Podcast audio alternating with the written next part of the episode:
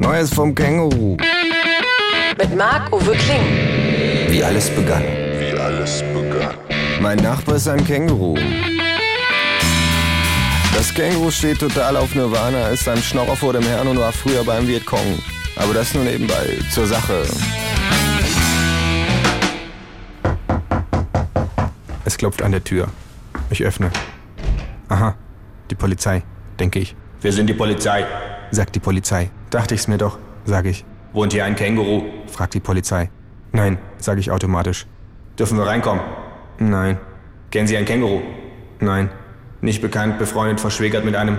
nein. Das Känguru hat mich die Antworten für diese Art Befragung schon prophylaktisch auswendig lernen lassen. Es war sehr einfach. Der Polizist versucht in die Wohnung zu spähen. Dürfen wir reinkommen? Nein, Hat hier mal ein Känguru gewohnt? nein, Waren Sie beim Vietcong? nein, Verstecken Sie hier ein Känguru? nein. Dürfen wir reinkommen? Ja, natürlich.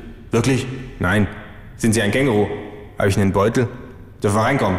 Ich seufze. Wollen wir sie reinlassen? rufe ich in die Wohnung hinein.